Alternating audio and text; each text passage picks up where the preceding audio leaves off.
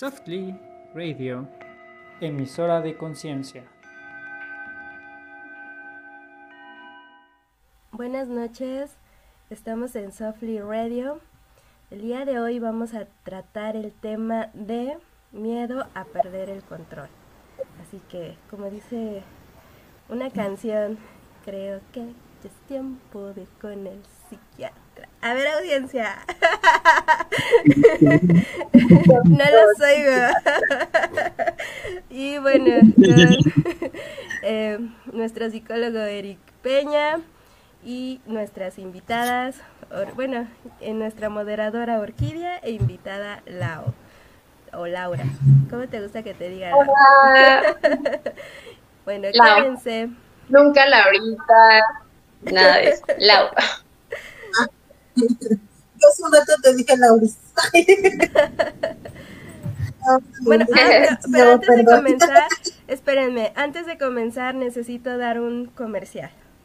Este, ya tenemos disponible nuestras tacitas de Softly Radio. Como ven, tiene el logotipo y bueno, y una frase secreta, que en el caso de esta tacita dice, acepto todo tal cual es y lo tomo con amor. ¿Qué es lo que tienen especial estas tacitas? Pues que si se, si se dan cuenta en la parte de arriba está de color negro es porque esta parte está fría. Cuando ustedes ponen su, su agua caliente, ya se pone toda blanca, ¿no? Entonces, en este caso, por eso se ve así. Pero si, si tuviera yo el agua más arribita, estaría todo blanco. Eh, bueno, ya están disponibles. sí, están padrísimas las tazas. Sí, además para que nos apoyen. Sí en nuestro canal. Cuesta, ¿cuánto cuesta, Neri? 200 pesos cuestan, la verdad están súper baratas. Pueden traer el nombre de la persona que tú quieres y es con envío a domicilio. Entonces, eh, tú solamente nos llenas un formulario y nosotros mandamos a hacer la taza ya sea con el nombre que tú desees y la frase, la frase es secreta. Entonces, la frase tú no la puedes poner. Eh, la frase ya viene, hay muchísimas frases, son alrededor de 50 frases diferentes, y entonces justo lo padre de esta taza es que eh, el mensaje que te va a llegar es un mensaje que tú necesitas oír, eh, y por eso es secreta. Estas tazas son mágicas. Entonces, las tazas son negras, negras totalmente. Entonces, este, pues, traen ahí tu nombre, traen la frase secreta y con el agua caliente cambian de color y se descubre tanto el logotipo como la frase.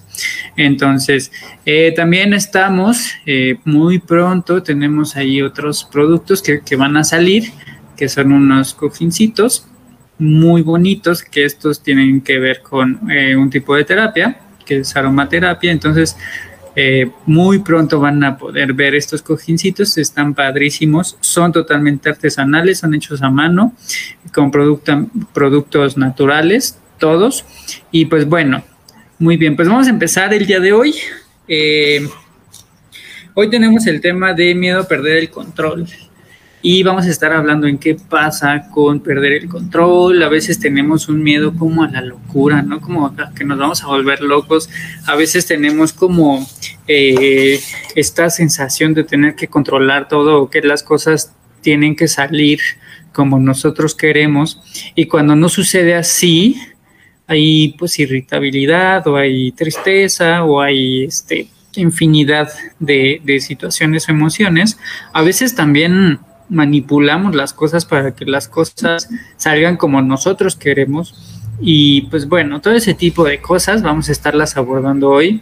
Eh, ¿Qué hay detrás de este miedo a perder el control? Eh, también esto tiene que ver con ansiedad, definitivamente. Y pues bueno, muy bien chicas. Este, pues ya estamos todo el equipo. Muy bien, ya estamos. No sé si ¿Cómo? Mira, yo, eh, eh, yo quisiera, mira, yo quisiera empezar con, con un ejemplo, eh, y este ejemplo es, ¿cuántas veces no se han quedado despiertos en algún momento de su vida en la noche y pensar, ¿qué va a pasar mañana? Ajá, ¿cómo me va a ir en el trabajo?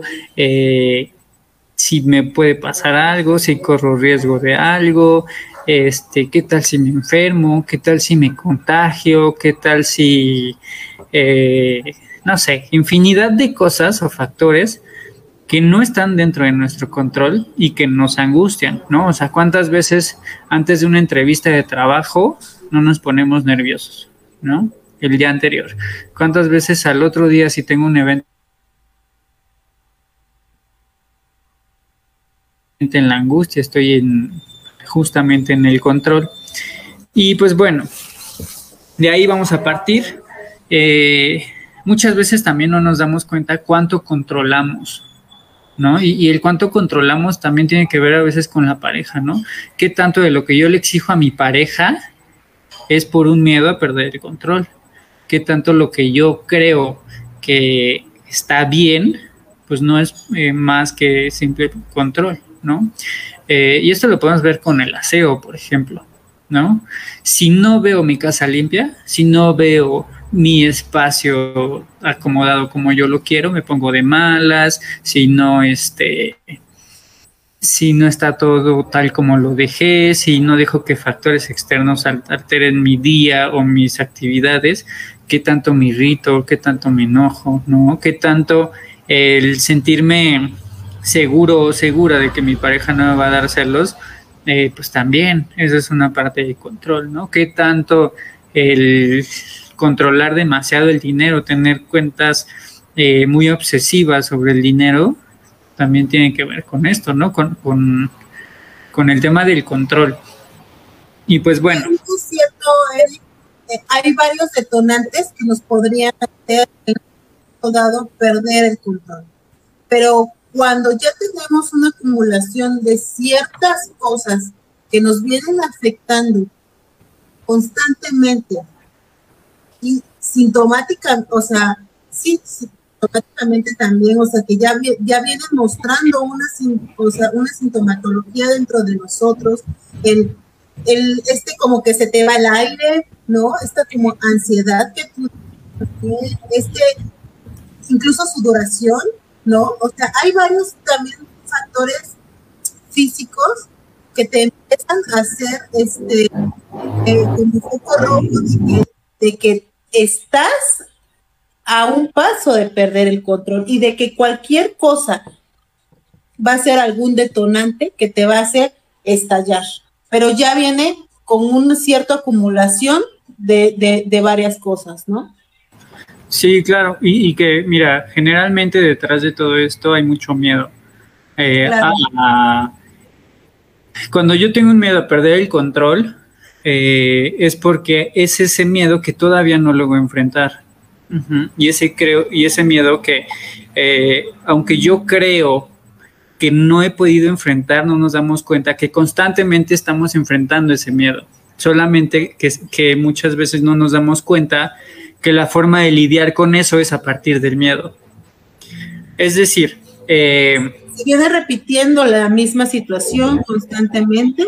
Sí, eh, por ejemplo, vamos a, vamos a poner un ejemplo. Vamos a suponer que yo tengo una presentación muy importante mañana, ¿no? Y entonces yo me acostumbré a ponerme eh, a generar demasiada energía, a estar muy exaltado, exaltada, a ser muy obsesivo con las cosas, a, desgastar muchísima energía, porque no aprendí a estar en calma y, a recibir en tiempo y forma lo que yo tengo que hacer, es decir, aprendí a estar alerta antes del evento. Y entonces llega el evento, lo saco, lo, lo, produzco bien y todo, y después del evento ya viene una baja de energía, que es toda la energía que yo quemé. Yo aprendí entonces a quemar esa energía porque tengo ese miedo, ¿no? Desde mi control a que algo salga mal, a que no pueda, a que no sepa, que se me eh, que pase eh, algún factor. Eh, y no nos damos cuenta que, siempre va a haber factores que van a alterar nuestro objetivo. Siempre, siempre, siempre. Aquí la cuestión es qué tanto estoy abierto o abierta a estos cambios, qué tanto tengo la capacidad de, de afrontar o asumir estos cambios. Y entonces, eh, justamente se produce el miedo como un factor de, de respuesta ante esto. Al final es importante que podamos observar que no es precisamente malo que exista el miedo. O sea, no es precisamente malo que haya un, eh, un mecanismo de defensa que esté activando esto. Entonces, vamos a suponer que a mí no me gusta este, que la casa esté tirada, ¿no? Entonces, mi obsesividad, mi, mi perder el control se ve manifestada en eso. ¿Qué tendría que hacer yo o qué está simbolizando el exceso de control en, en, esa cuestión, como en el hogar, en donde posiblemente tengo que ver todo limpio, donde posiblemente tengo que eh, asumir cierto rol, en donde tengo que preocuparme demasiado, darle demasiado peso a ese tipo de situaciones, en donde quizá si no cumplo lo que yo quería, entonces no estoy cumpliendo como persona o como me enseñaron. Entonces, ¿qué tanto como... No? soltar, ¿no? A lo mejor decir, bueno, si la casa está tirada, pues que se quede así, no sé, unos días, empieza a probarte, ¿no? ¿Qué pasa si la casa no se levanta un día y me pongo a me pongo a prueba, se podría decir, y aguantar que la casa esté realmente tirada, ¿no? O sea, ese ese miedo, esa ansiedad va a empezar a ¿no? a generarte muchos, muchos sentimientos encontrados, nada más por el simple hecho de ver la casa desordenada. Pero tienes que empezar como a vencer ese miedo, ¿no? Digamos Y, que, por ejemplo, eso lo podemos ver muy claro en los hijos, ¿no? O sea, pueden existir los padres que son muy obsesivos con los hijos y entonces si el hijo eh, se enferma, entonces no sé qué hacer o siento que no sé qué hacer. Si el hijo se cae, siento que este, no debió caerse y que lo debe tomar lo más ligero posible, pero no se dan cuenta a veces los padres que desde su misma angustia producen más angustia a los hijos, ¿no? O sea, y que, y que esto es... es eh, eh, importante porque si yo acostumbré a mi hijo, a mi hija, siempre estar pulcro, siempre estar limpiecito, siempre bien peinadito, siempre, y entonces te ensucias tantito y entonces eh, eh, la mamá o el papá están generando esta imagen de esa persona, de alguna forma esa persona no va a poder enfrentar lo sucio, lo feo, lo asqueroso, lo, o sea, el placer en el ensuciarse, el placer en comer y mancharse, el placer en, muchas situaciones en donde va a buscar una, una limpieza obsesiva o una imagen eh, pulcra porque hay un miedo a no poder tener esta imagen que no conciben de sí mismos. Entonces, eh, todos esos factores son bien importantes porque cuando yo asumo que tengo el control, posiblemente estoy asumiendo una jerarquía.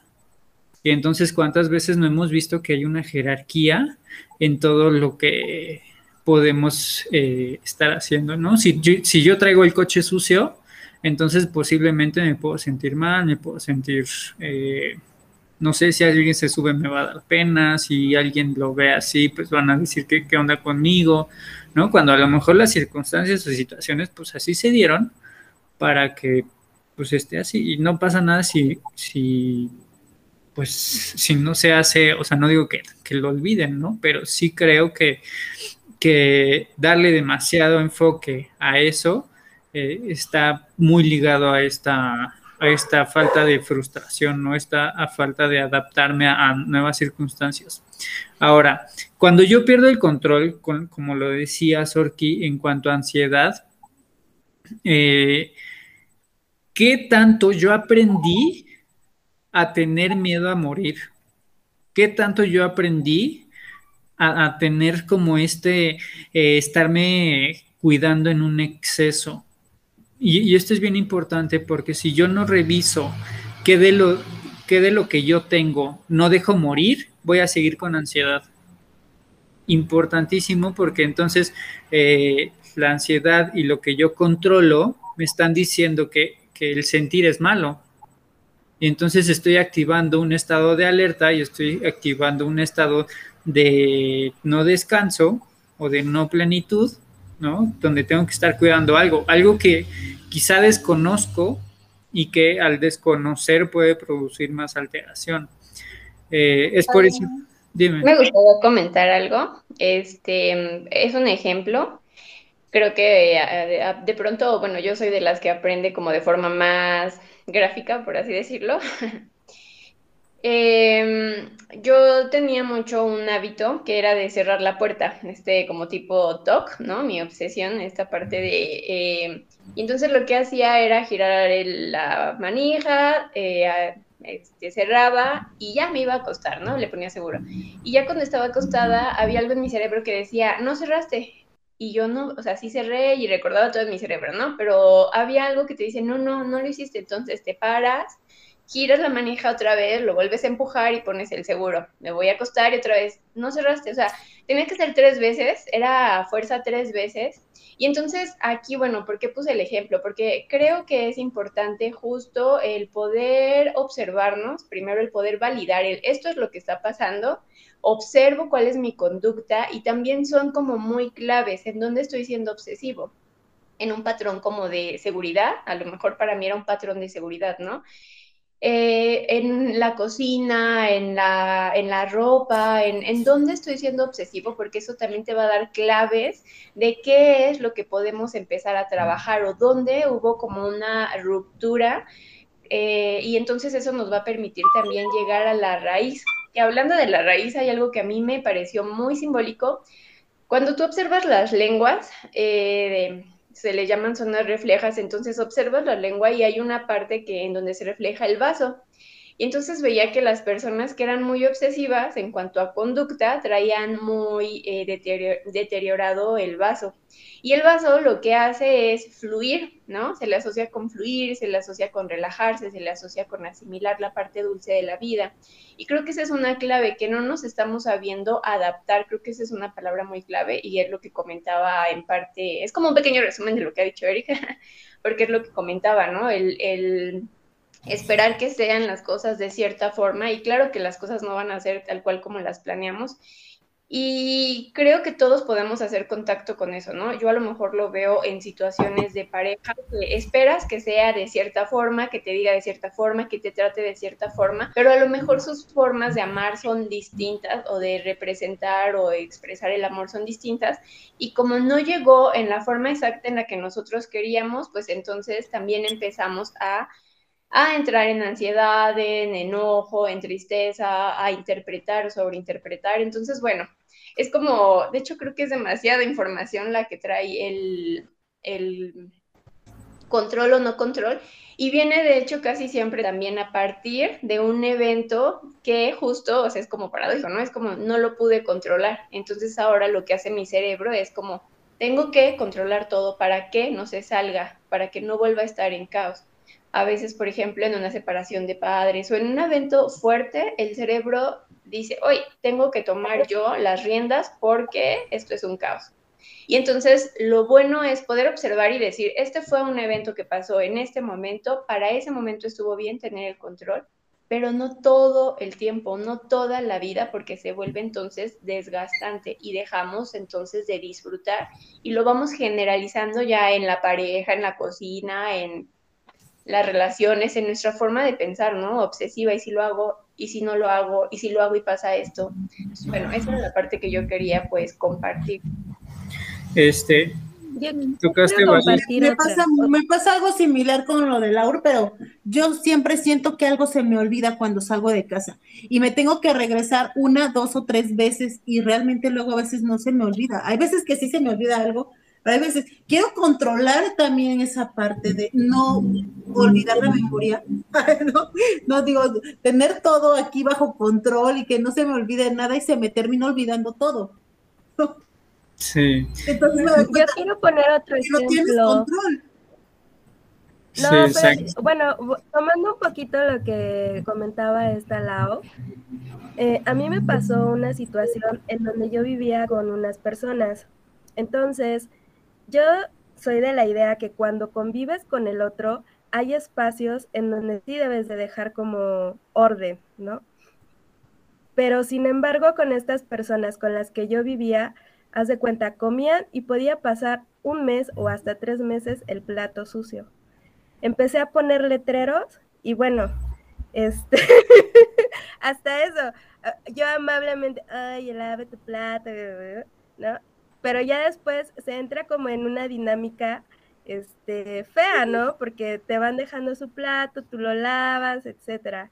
Entonces ahí llegó un punto en donde yo sí perdí el control, porque yo se los dije amablemente, eh, se los dije ya incluso así como, oye, ¿sabes qué? No me gusta que dejes aquí el plato, explicándoles, ¿no? Pero ya iban subiendo tono, tono, tono, tono, hasta que un día exploté, explotamos y todo, y este, y pues nomás no, o sea, y yo me terminé saliendo de la casa. Entonces, y es, y es hasta la fecha que ya no he vuelto a convivir con estas personas.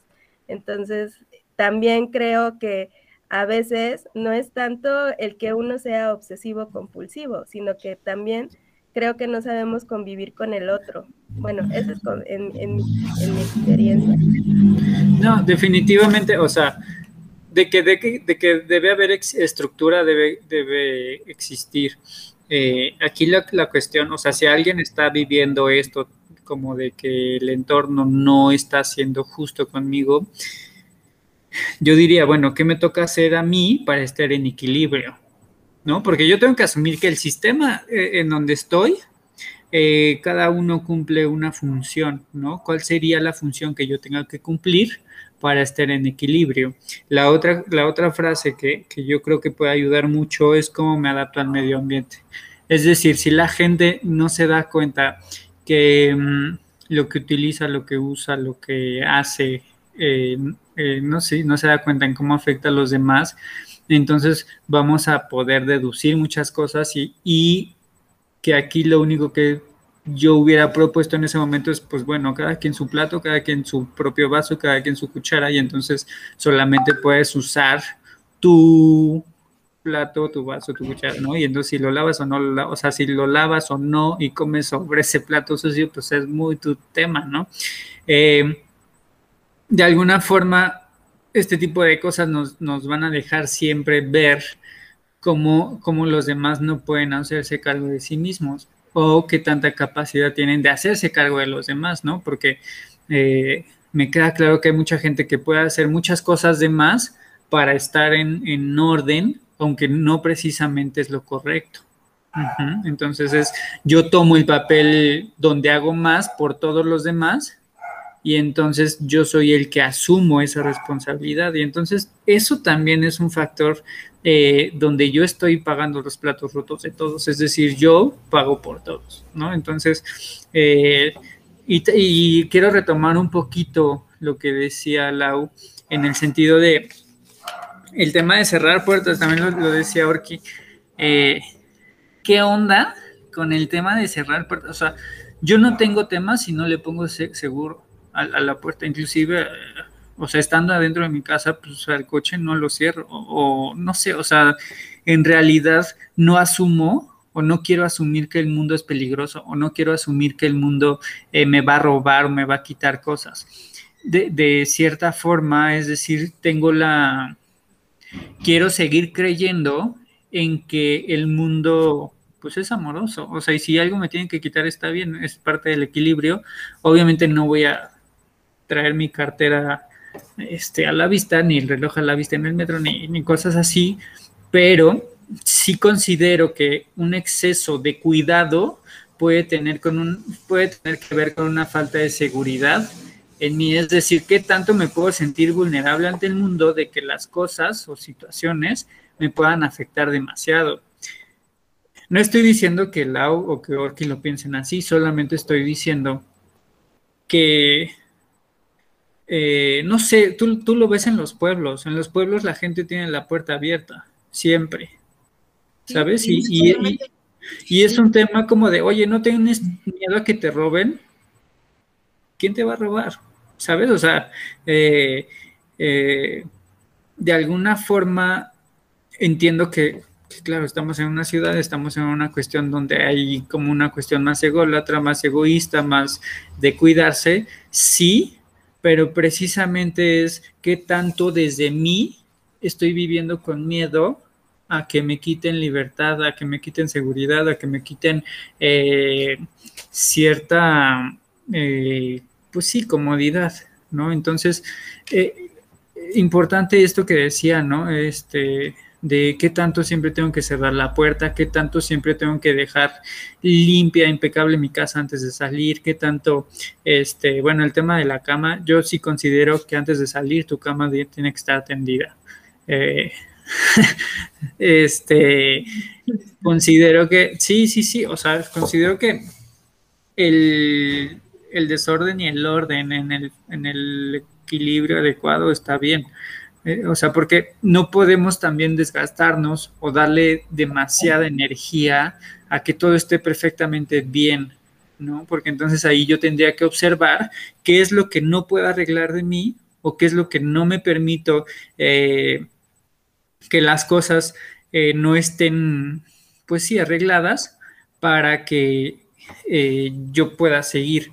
Es decir, qué tanto me está costando trabajo, pues que la gente sea como es, ¿no? Y qué tanto eh, no pueda aceptar al mundo como es, desde el desorden, o sea, no sé, hablando como de temas de basura, de ropa sucia, de mal olores, de cosas así que tanto no me gusta ver con lo que no por trabajar, ¿no? Es inclusive reconocer que pues todos, todos los días estamos desechando lo que no nos sirve y tenemos que verlo. Y si no tenemos esa capacidad de verlo, por supuesto que no vamos a, tener apertura a muchas otras cosas. Ya está por aquí Tere, no sé si se va a unir con nosotros. Únete Tere, por acá estamos. Ahorita este, que estabas comentando, creo que también Mm, si tuviéramos una cultura distinta, estaríamos hablando no de qué tanto nosotros podemos tolerar la suciedad de los otros, sino em, al revés, ¿no? O sea, me imagino, por ejemplo, una cultura japonesa, que son muy ordenados, que cada quien limpia lo suyo, en donde, no sé, por ejemplo, Corea, es de que ellos van y limpian las escuelas y los pupitres, entonces es impensable que alguien venga y limpie lo mío, ¿no? Yo ahorita que escuchaba a Itzel digo, no, bueno, o sea, yo también hubiera perdido la cabeza, porque para mí es irreal pensar que alguien, pero es como desde uno, o sea, es que no es, es creo que nos hemos enseñado a traer a la mamá atrás, ¿no?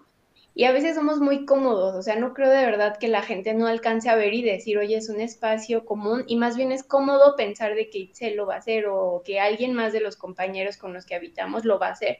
Yo creo que también nos habla de una falta de empatía, una falta de maduración.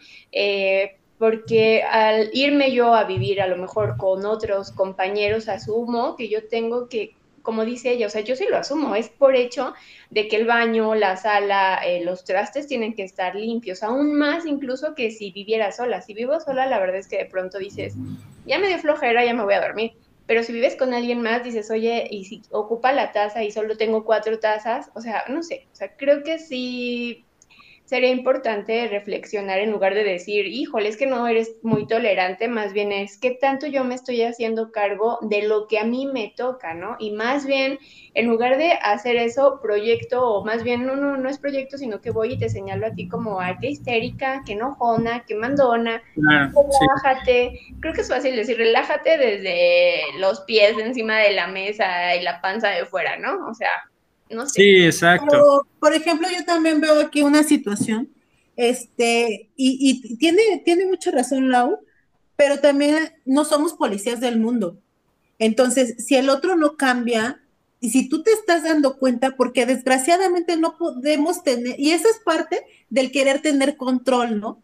Entender que, o sea, la libertad de uno termina cuando empieza la libertad del otro. Entonces, yo no puedo controlar a las personas y tampoco puedo esperar que las personas actúen o hagan lo que yo quisiera que hagan. ¿Se entiende? A mí también me parece irreal de que digas, bueno, vamos a vivir en un espacio eh, este, para nosotros y más personas que tenemos que coexistir en este lugar y todos tenemos que tener roles, ¿no? De limpieza, de higiene, ¿no? De, de utilizar algunas cosas, ¿no? Como el lavabo, el baño, eh, no sé, porque tenemos que compartir. Y eso no solamente en la cuestión casas, ¿no? En la cuestión de que tenemos un roomie o algo. en la cuestión trabajo, en la cuestión de tu vida familiar, o sea, en muchos sentidos y en muchos aspectos, pero eso, asumirnos también de que no somos policías del mundo, no lo podemos, no podemos, eso ya está bajo, no está dentro de nuestro control, de, de nuestra norma, de nuestra jurisdicción, el poder controlar lo que va a hacer el otro. Claro. Entonces, cambias tú y posiblemente cambie el otro, ¿no? Otra, si no, toma una decisión, porque a fin de cuentas tienes la libertad también de tomar la decisión. Si tú ya eres, si tú ya te diste cuenta, si ya tú lo ubicaste y posiblemente existe la posibilidad de hablarlo con el otro y el otro al momento en que tú lo hablas no lo entendió, una, dos, tres pasa, entonces yo creo que Kitzel hizo, tomó la mejor decisión de decir, mejor me voy y prefiero no tener y romper con esa relación, ya sea de lo que sea, porque no, no estaba bajo su, control el poder, el poder hacer que los demás hicieran lo que ella quisiera. Que lo ideal sería poder convivir todos juntos, ¿no? Es que hasta llegó el grado que una de las personas sacó mi colchón de mi cuarto, que yo decía, bueno, que está pasando, no? Pero sí, no, o sea, Claro, tú representabas lo que, lo que ellos no podían ver, ¿no? Claro, pero entonces uno cuando lo identifica y es consciente de eso, entonces uno puede tomar la decisión. O estar y tener que aceptarlo, porque así son. Dos, proponer. Y tres, tomar la decisión de no puedo. Hay una frase que me gusta mucho que dice que tu necesidad no es mi necesidad.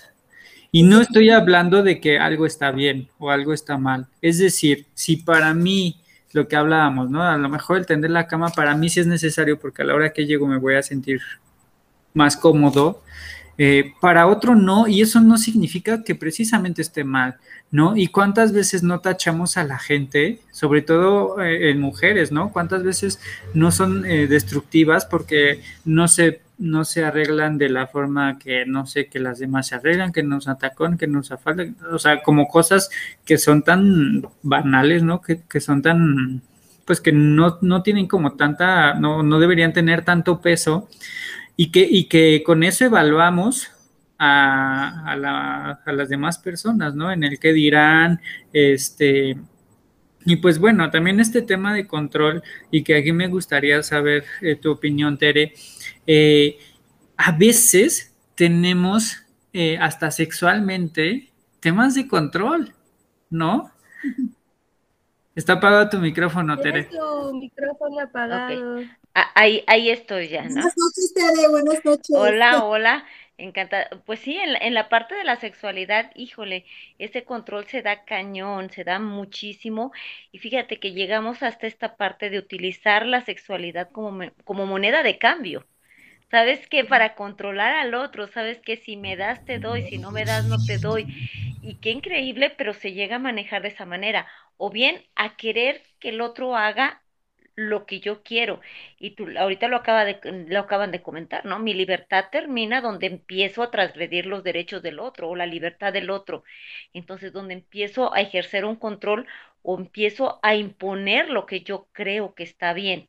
Y dijo, lo acabas de decir exactamente, Eric, mi necesidad no es la necesidad de los demás, ¿no? Porque a lo mejor, ¿qué pasa con mucha gente? que hay gente que es muy, muy sexual, que es súper cachonda, pero resulta que mi pareja no. Y entonces ahí empiezan las diferencias y dices, es que sabes que yo quiero todos los días y a lo mejor cuando empezó la relación así era, pero porque, oye, juguetito nuevo, pues qué chido, ¿no?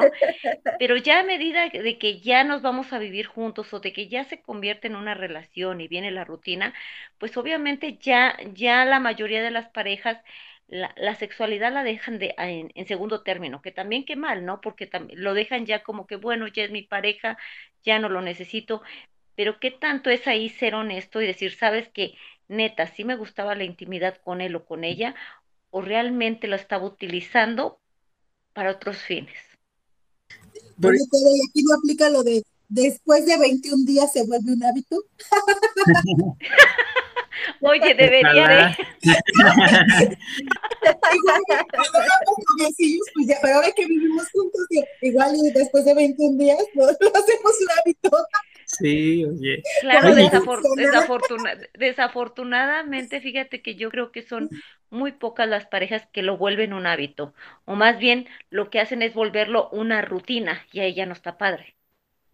Como, como, por ejemplo, o sea, eh, retomando el tema sexual, o más bien siguiendo en la línea del tema sexual, el orgasmo, ¿no? O sea, ¿cuántas veces no hay el tema de, es que siento que me voy a hacer pipí? Es que no es pipí, es fluye, o sea, déjate fluir y te vas a dar cuenta que es súper placentero, pero si desde ti está la parte sucia de me voy a orinar y qué va a decir de mí, y entonces, o sea, que eh, pues puede ser hasta incómodo no poder llegar a más por justamente estar cuidando, no... Este, no perder el control, exactamente, no perder el control. Y eso le pasa a mucha gente, ¿no? El hecho de no, no querer perder el control ni en la cama, ¿eh? Ni en la cama, ni en la intimidad. Y entonces, tú lo acabas de decir también, no se dejan fluir. Entonces, la mayoría de esa gente no llega ni siquiera al orgasmo. Porque si no te dejas fluir, ¿cómo, cómo, cómo llegas a esa parte? Sí. Un buen de temas, ¿no? Ahí desde, o sea, lo muy personal de la luz apagada, la luz encendida, si me depilé bien, no me depilé, o sea, creo que son un buen de sumo la panza, híjole, ya se me salió mi panza, ¿no? O sea, creo que, híjole, tenemos tantas etiquetas como mujeres eh, que hemos también comprado, que hemos adaptado, híjole, me quito el bra cómo se va a ver. siento que es demasiado, ¿no? Lo que pues sí, lo que vamos cargando. Entonces ya cuando te toca de verdad, ahora sí, pues tal cual, ¿no? Desvestirte. Yo creo que sobre todo la primera vez con, tu pareja es muy difícil, o sea, de verdad soltarte y a veces no solo la primera vez, sino que va perpetuando eso, ¿no? O sea, la luz apagada durante mucho tiempo durante la relación. Y es también el, y si, y si le digo y le explico, va a decir que ya sé, que, que soy experta, y si grito mucho, y si no siento nada. Entonces estás tan, tan calculando todo que simplemente el orgasmo pues ni se apareció. Obviamente, ¿no? Sí, o sea. La relación perfecta y tanto que lo quieres tener todo perfecto y bajo control que terminas echándolo a perder. Pero es boicoteo de uno, ¿no? Ah, claro, ya es la mochilita que trae cada quien y eso, esa parte es la que cuenta mucho, pero aquí empezaríamos, eh, con lo que empezaríamos, con la falta de comunicación en las parejas, que se da muchísimo y yo creo que es uno de los principales problemas. ¿Por qué? Porque no hablo de lo que me gusta y menos de lo que no me gusta. Entonces, imagínate, ¿no? Si no hablo de lo que me gusta, tampoco le voy a decir, sabes que por ahí no, o lo que me estás haciendo no está bien. Y entonces, ¿qué es lo que empezamos a hacer? A evadir la intimidad. ¿Por qué? Porque no está padre, no está padre y entonces empezamos a evadirla, empezamos a evadirla. ¿Por qué? Porque muchas veces pasa de lo que estamos hablando. Sientes que pierdes el control y eso no te gusta. Sí, y esto también que decía Lau, ¿no? O sea, a veces, eh, pues que te vean la lonjita, que se te vea la estría, que se te vea el gordito, que se te vea, este, no sé, o sea, temas como de que la primera vez que despiertas con alguien, ¿no? Y entonces a lo mejor el olor de la boca, a lo mejor el pelo desacomodado, a lo mejor este, todo ese tipo de cosas que, no digo que no se cuida, o sea, por supuesto que se... Que se sí, claro, hay que tener un respeto por la otra persona y, ahora que das lo que quieres recibir, exactamente, ¿no? Es, eso es lo que entregas. Pero ¿qué hay cuando pasa toda esta, esta parte, ¿no? Que resulta que, que, la otra persona no sabe nada de ti y tú no sabes nada de él, entonces, ¿qué estás haciendo ahí? Y también esa parte entra, entra mucho en juego, ¿no? ¿Cómo vas a estar con alguien con quien no tienes la confianza ni siquiera para quitarte? Por ejemplo, lo dijo Lau, hay quien me ha tocado en la consulta, este, mujeres que no se quitan el bra, Sabes que en intimidad yo no me quito el bra porque no me gusta. Entonces, esa parte, exactamente, te, dan la temperatura. o sea, esa parte de decir, ¿cómo puedes? y dices, ¿cómo? ¿No te quitas el bra cuando tienes intimidad? No, no me lo quito. No me lo quito porque no estoy a gusto. Entonces, imagínate desde ahí, ¿qué onda? ¿No? O sea, siento que me quitan el bra y entonces pierdo pierdo el control porque ya no, ya no estoy a gusto, ya estoy cuidándome de cómo me veo y toda esa parte. Y eso puede ser terrible, ¿no? Sí, el, el que tanto me evalúo desde una parte negativa qué tanto no me puedo ver desde una parte positiva, que entonces estoy asumiendo directamente que lo que va a ver el otro es feo, está mal, no es negativo, este me va a rechazar, no, o sea, como Sí, pero ahí es, una, cuestión de, de, este, como lo dijiste, es una cuestión que, que, hay que trabajar cada quien, ¿no? Porque no es el otro, definitivamente no es el otro, soy yo. Y si yo no me estoy aceptando, y si yo no me quiero, y si no me gusta lo que veo, ¿cómo pretendo que al de enfrente le guste? Porque finalmente lo proyectamos. Sí. Y también, eh, eh, cambiándole un poquito de tema, a veces como en la cuestión económica, ¿qué tanto cuando pierde el control, o sea, hay un, hay una cuestión ahí emocional importante, ¿no? O sea, que tanta gente, cuánta gente eh, no está en una seguridad por lo que producen económicamente, que cuando se va o cuando se, se cae, eh, no sé, Cuando se llega a perder ese ingreso, ese ingreso, la verdad es que se derrumban las personas y entonces te das cuenta que su valor estaba basado en la economía o en lo que percibía.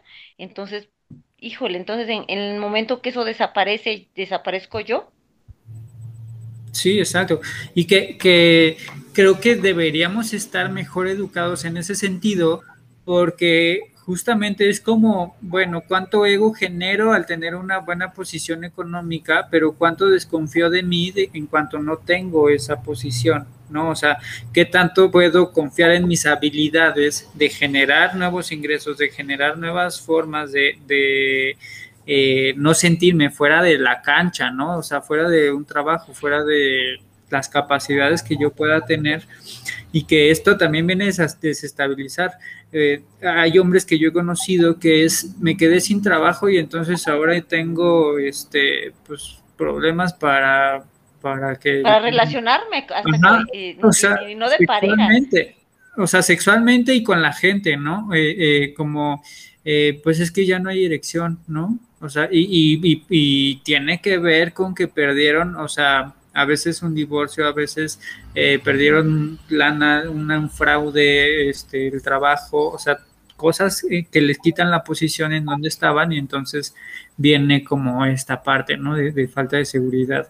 Eh, también en alimentación, ¿no? ¿Qué tanto mi control con la alimentación está ahí? Híjole, ese es un tema. Durísima, ¿no? Entonces es qué tanto como de más y siento que voy a engordar demasiado. ¿Qué tanto... Eh, bueno. Ajá, dime.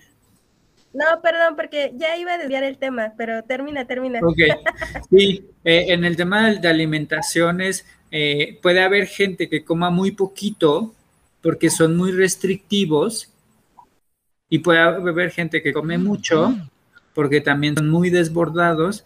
Y el tema aquí sería ver cómo puedo ir evaluando, cómo puedo ir equilibrando este, este tipo de situaciones, ¿no? O sea, está la gente que puede comer eh, más grasas, más chile, más este...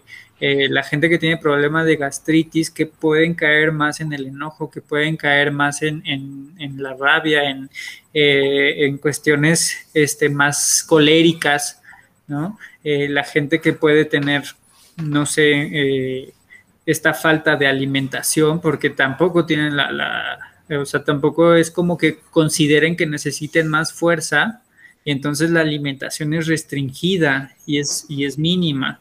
Y entonces todo el tiempo estamos en este control de posiblemente algo sea mucho para mí o posiblemente siento que necesito demasiado todo el tiempo o posiblemente siento que estoy eh, primero en muy poco y después en mucho y entonces estamos oscilando en poco y mucho, poco y mucho. Sí, claro, encontrar el equilibrio a veces ahí cuesta, ¿no? Ahí cuesta y es, es falta también muchas veces de límites, ¿no? Porque si mis límites están totalmente laxos, eso se refleja en, en mis acciones, ¿no? Entonces, ¿qué tanto no puedo ni siquiera limitar o controlar lo que me como? sí. En ese sentido, por eso muchas, muchas veces las dietas no funcionan. Por ese control, porque mientras a lo mejor tú estés queriendo ser muy estricta y limitarte y, y según tú mantener el orden en tu alimentación, por acá en, en tu cabecita están surgiendo 20 mil cosas más, está el miedo, está el estrés y eso está eh, afectando otra, otra, otra parte de ti que está impidiendo que, la dieta te funcione, ¿no? Entonces dices tú, ¿qué me está pasando? ¿Qué me está pasando? Entonces, si no baja cierto nivel de estrés, o sea, posiblemente la dieta no te funcione porque a veces el alimento no lo es todo. Y muchas veces es un problema que tenemos aquí, el miedo en la cabeza a poder controlarlo y, y, la, y la dieta. Hice la dieta de la luna, hice la dieta de, no sé, ¿no? De, de, sol. keto, hice, hice la de keto, y no me funciona, ya comí demasiado aguacate y las grasas, o sea, no, sí, sí, se me volvió grasa, ya se me quedó en el cuerpo y no la digerí, o sea, no se me volvió energía, ¿qué me está pasando? Conozco, pues es que no, no, le estás una... ¿no? A tu, a tu nivel de, a tu nivel de histeria, a tu nivel de estrés, entonces te das sí. cuenta de que eso realmente no te funciona. A mí me pasó, yo tenía el, vientre inflamado, ese tamaño que pasaba todo el día sentada en, la oficina y hacía dieta y hacía de todo y la verdad es que no me funcionaba yo con la panzota así y por mucho que yo lo hiciera, pues la verdad es que no me daba una. Entonces empecé a bajar mi nivel de, de, estrés, empecé a trabajar otras cosas, la verdad, a nivel espiritual, a nivel psicológico, a nivel de, varias, varios temas, y hasta que no empecé un cambio, digamos, integral, no pude yo ni bajar la panza, ni, ni bajar de peso, ¿no? Y el ejercicio que, ahora el ejercicio que hago me rinde, ahora la dieta, si me funciona, pero también yo estoy un poquito más, más relax, ¿no? Claro. Ahí me gustaría comentar algo y, eh, y bueno, y creo que también ya nos salimos un poco del tema y nos fuimos a la dieta. Creo que es súper rico ese tema, a mí me encanta. Uno, creo que es importante, um, estaba estudiando un poco al respecto, eh, justo porque veo personas que de pronto llegan, ¿no? Yo llevo un sistema de nutrición con, con, unos, pues con los pacientes y yo veo que hay personas con los que de plano bajan muy poquito, ¿no? Y hay otros que bajan mucho. Y el enfoque conmigo no es bajar de peso, sino buscar la salud. Pero sí me llamó la atención porque hay personas que bajan mucho y porque hay personas que aunque lleven el sistema y, incluso de pronto se les señala y dicen, es que no lo estás haciendo, pero de verdad yo me envían las fotos y digo, sí lo están haciendo y de hecho se limitan mucho. Eh, estudiando un poco en algunas investigaciones que han estado como sacando más recientemente, la propuesta es que no se trabaje o que ya no se vea como una enfermedad la obesidad o el sobrepeso, eh, sino como todo un conjunto de, o sea, que se vea la historia de la persona, o sea, la, la personal, pero también la historia de sus antepasados, porque tiene que ver con una adaptación biológica. Y entonces cuando empecemos a ver al cuerpo como ese cuerpo es perfecto en función de toda la historia de sus antepasados, pero también de ella, eh, porque vamos a acumular grasa en función de si hubo este si hubo, ay, ¿cómo se llama esto? Cuando dejas de comer, eh, si hubo escasez de comida, si hubo hambruna, empiezas a, a activar ciertos genes muy sabios. Entonces, bueno, hay muchas cosas eh, y creo que eso sería para otro programa, pero justo es cuando nos prohibimos, nos limitamos el como el come poquito para que adelgaces, el cerebro activa genes que dicen, oye, hay escasez, entonces vamos a empezar a acumular todo en forma de grasa. Y nos traen mucha culpa de tienes que bajar, ¿no? O sea, ¿por qué? Casi siempre es como cultural, ¿no? O sea, no lo vemos, yo lo observo eh, porque sí les pregunto, ¿por qué entras al reto? ¿Por qué entras al sistema? Pues porque es algo que de alguna manera es como más eh, físico, el tema más de control de peso desde lo que se acepta culturalmente porque no se sienten a gusto con su peso, pero no, es muy raro que yo escuche, vengo porque quiero estar sana, vengo porque quiero una mejor calidad de vida. Entonces, si empezamos a cambiar el enfoque también de desde dónde hacemos las dietas, creo que vamos a obtener mejores resultados porque lo vamos a hacer sin culpa y con una relación bien distinta con el alimento. Sí, bueno. aquí, aquí también quisiera sumar, o sea, eh, bueno, la gente, la gente que quiera una consulta con Laura, ah, recuerden que al final siempre vienen los datos de, de, nuestras expertas, tanto Laura desde la parte de alimentación, Tere como sexóloga, este, mis datos, los de este, y bueno, Eh, eh, aquí también quisiera añadir que muchas veces desde la forma en la que nosotros controlamos tiene que ver con nuestra estructura corporal. ¿A qué me refiero? Si yo soy una persona rígida, si yo soy una persona masoquista, si yo soy una persona oral, si yo soy una persona esquizoide, o sea, eh, estos son los, algunas de las definiciones de, de, las estructuras, pero hay que conocer bien eh, lo que bien mencionaba Laura, la cuestión biológica, la cuestión de antecedentes, la cuestión de, de qué tanto yo me quedé con un rol, quizás de hijo, me quedé con un rol de papá, de hija, me quedé con un rol de mamá, qué tanto yo estaba cumpliendo un equilibrio dentro de mi sistema familiar y eso es lo que ha alterado, ¿no? ¿Qué tanto desde que nací a lo mejor me faltó la leche materna? ¿Qué tanto desde que nací me estaba ahogando? ¿Qué tanto desde que nací eh, me sentí deseado, no deseado, visto, no visto? ¿Qué tanto pude sentir eh, el rechazo de mis padres, qué tanto me pude sentir tan amado que me quería tragar el mundo y entonces pueden venir también estos atracones, ¿no? Entonces, eh, hay una memoria que estamos todo el tiempo cumpliendo y hay una memoria que es importante que podamos estar observando porque muchas veces desde este control vamos a hacer tanto que la familia como la pareja, como los hijos, como la alimentación, la salud, eh, vayan en función de lo que nosotros estamos cuidando eh, en, en, una parte profunda en nosotros, ¿no? Entonces, ¿qué tanto desde mí estoy tratando de que mi mundo no se me caiga y entonces eh, estoy ejerciendo este control sobre todas las cosas? Y a veces es tan fácil. ponían el, el, ejemplo de del vaso de agua, ¿no? Que entonces tienes en tus manos eh, un vaso con agua y entonces te dicen, bueno, tú decides cuánto tiempo lo quieres tener ahí, ¿no? Y, ese, y esos vasos con agua son aquellas responsabilidades que tú decidiste tener. Y entonces va a llegar un punto en donde las, las responsabilidades que no son tuyas se caigan. Y por mucho que controles, eh, en algún momento se van a caer porque todos nos vamos a cansar, o sea, todos nos cansamos de aquello que estamos controle y controle y controle y controle. Entonces es mejor. No tienes por qué hacerte cargo, ¿no? A fin de cuentas no te corresponde, no tienes por qué hacerte cargo. Sí, y, y mira, y lo importante de eso es que duele, o sea, definitivamente a veces sí duele eh, dejar que alguien más se haga cargo de sus propios temas.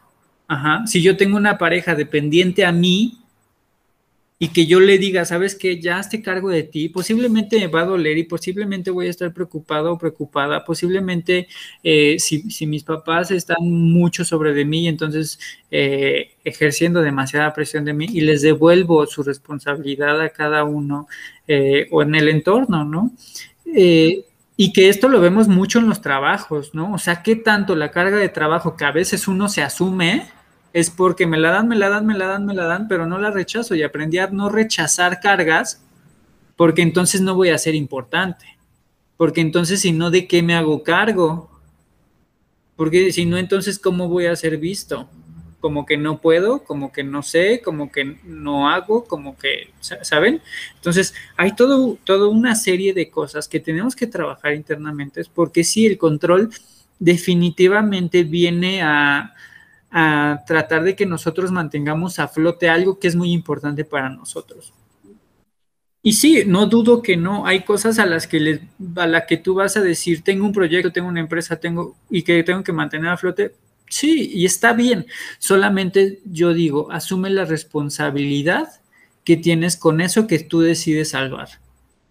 Porque, porque no es que precisamente tengas que soltar todo. O sea, imagínense que el dueño del ala de, de Walmart diga, no, ya no.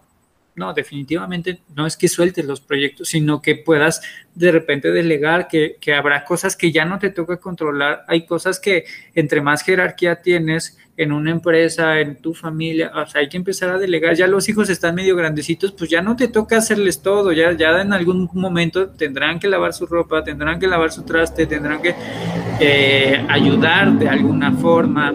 Eh, entonces, es qué tanto yo tengo la capacidad de ir integrando eso, ¿no? Y a veces eh, nosotros como papás podemos hacer este daño, ¿no? No que mi hijo no haga, porque no sabe, porque no puede. Y entonces empezamos a tratar como príncipes y como princesas a los hijos y entonces les hacemos saber a los hijos que no deberían hacer esa función porque ellos no nacieron para eso, ¿no? Y que y hay mucha gente que, que pareciera que se, que se sigue midiendo así, ¿no? O sea, como en el tema de, pues la mujer está para cocinar, para este, esto, aquello y para servirme, ¿no? Y, hay muchos hombres que les está costando mucho, muchísimo trabajo el tema de... Eh, la esposa llega y dice que de verdad no, no puede ni recoger su plato y ponerlo en el lavabo, aunque no lo lave, ¿no? Pero el hecho de que viene, se sienta, come y ahí deja el plato, es irritante, ¿no? O sea, por supuesto, ya a lo largo de tantos años, por supuesto que se vuelve una cuestión pesada.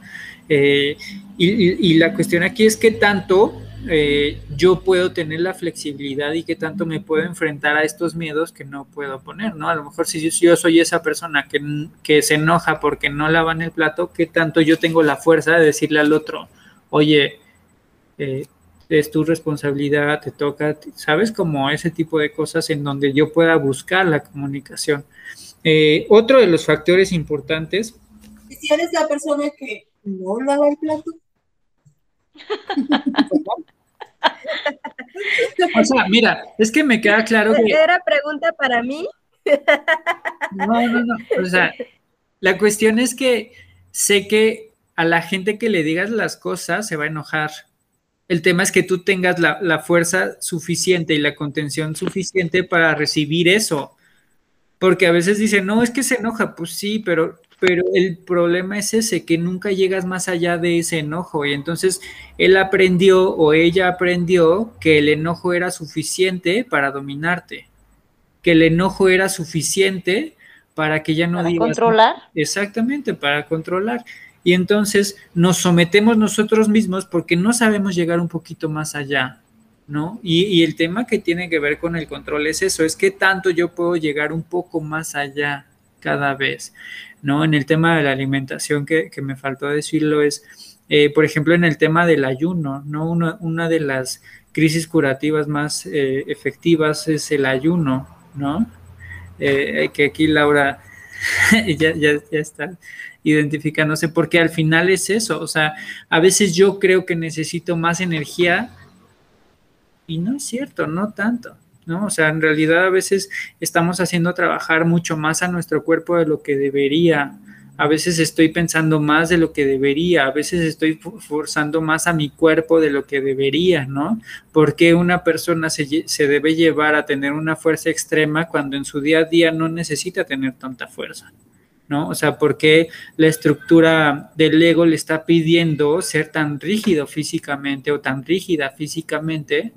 Porque hay una cuestión ególatra que defender y no estoy diciendo, o sea, no estoy diciendo, está mal ir a hacer ejercicio, no, no, no, o sea, sé que da mucha vida, y, o sea, inclusive yo competía, o sea, creo que Laura sí me conoció en ese tiempo que yo hacía fisicoculturismo y por supuesto que era disfrutable y por supuesto que estaba tres horas en el gimnasio y que hacía mis dietas y que competía, por supuesto, pero eh, llega un punto en donde ya vas a tronar, o sea, y de los compañeros, por ejemplo, que yo tenía en el gimnasio, uno acabó en el hospital dos meses, o sea, así como mal, de que se inyectaba cosas y quería más fuerza y quería más músculo y quería más y más y más y más y más.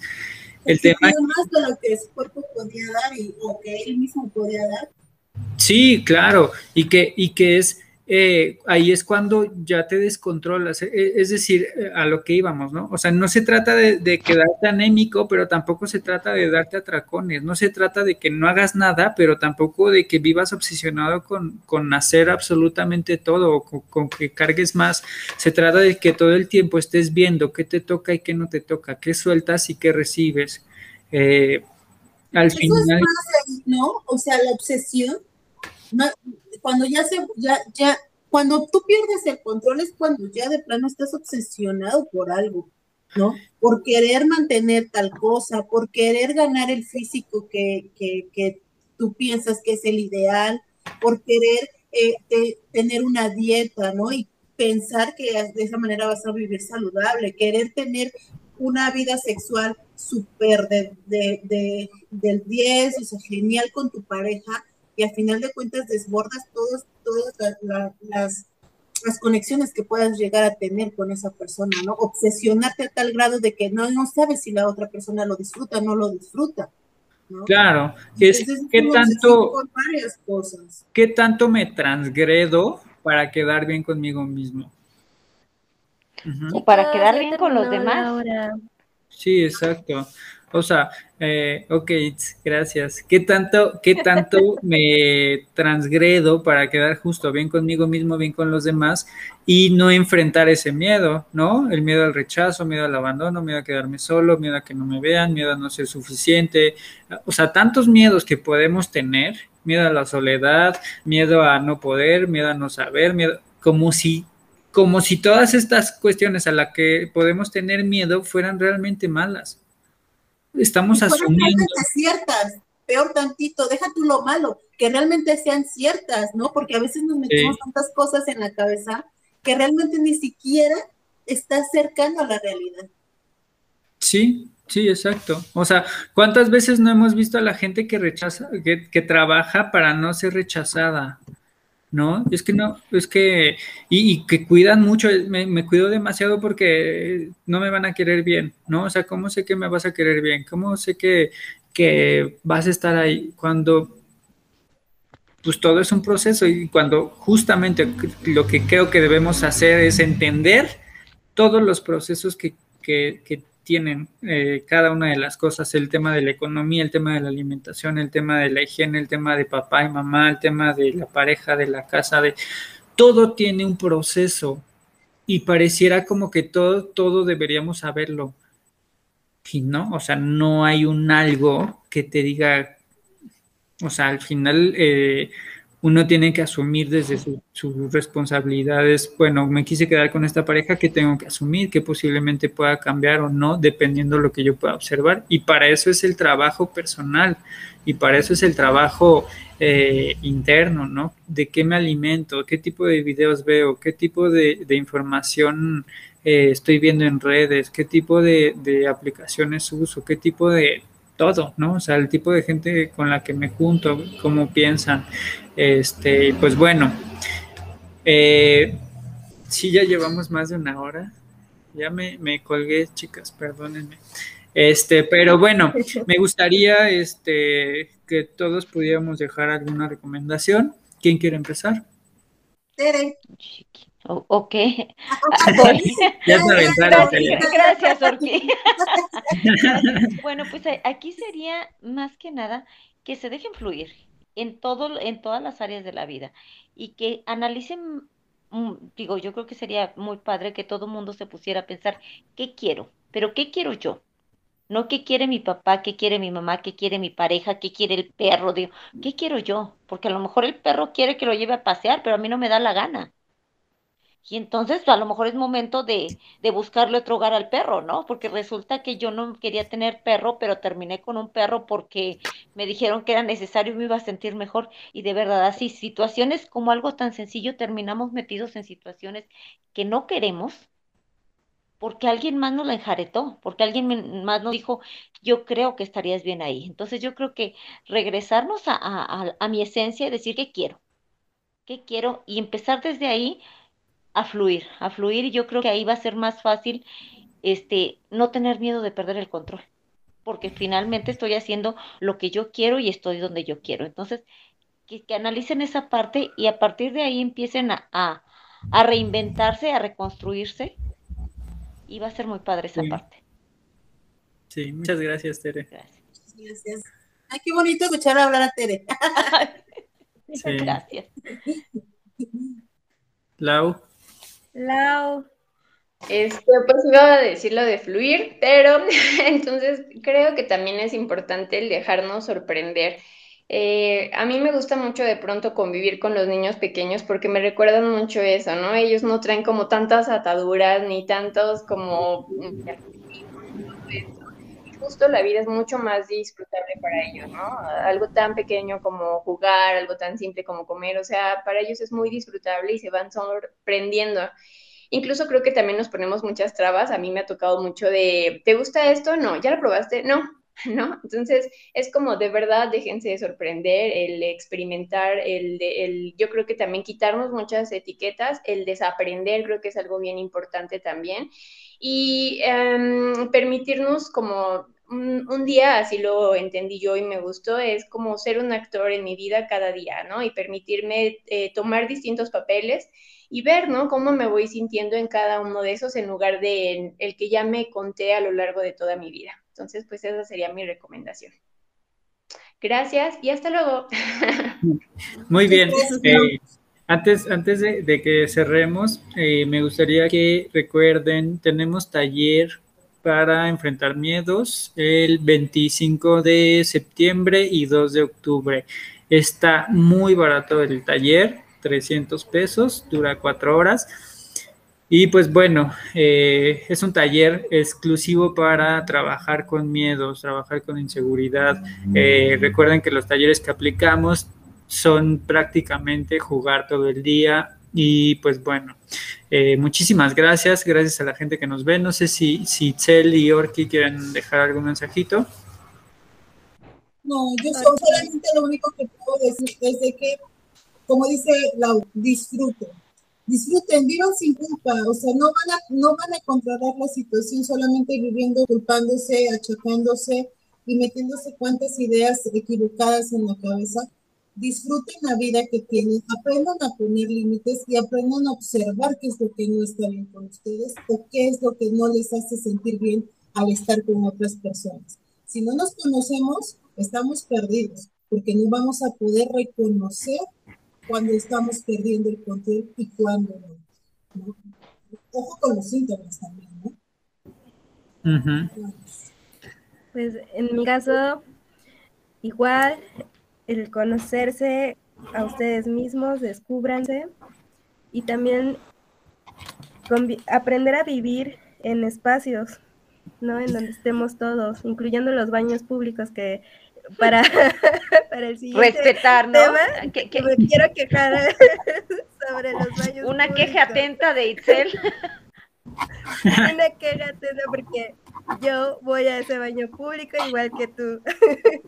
Y yo sé que a lo mejor eh, tienes una conexión con tu popó, pero a veces es desagradable verla ahí en la pared, ¿no?